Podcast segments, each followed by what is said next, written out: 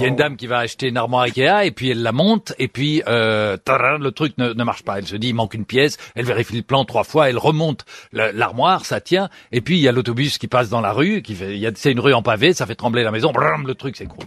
Elle téléphone, elle en peut plus, elle téléphone à Ikea, elle dit c'est pas possible. Ils envoient un spécialiste qui est très rare, mais là ils disent il y a un vice de fabrication. Le, le type vient un truc, l'autobus passe, l'armoire s'écroule. Il vérifie tout, il vérifie, il compte les pièces, etc. Il la rebâtit encore une fois, ça s'écroule chaque fois que l'autobus passe.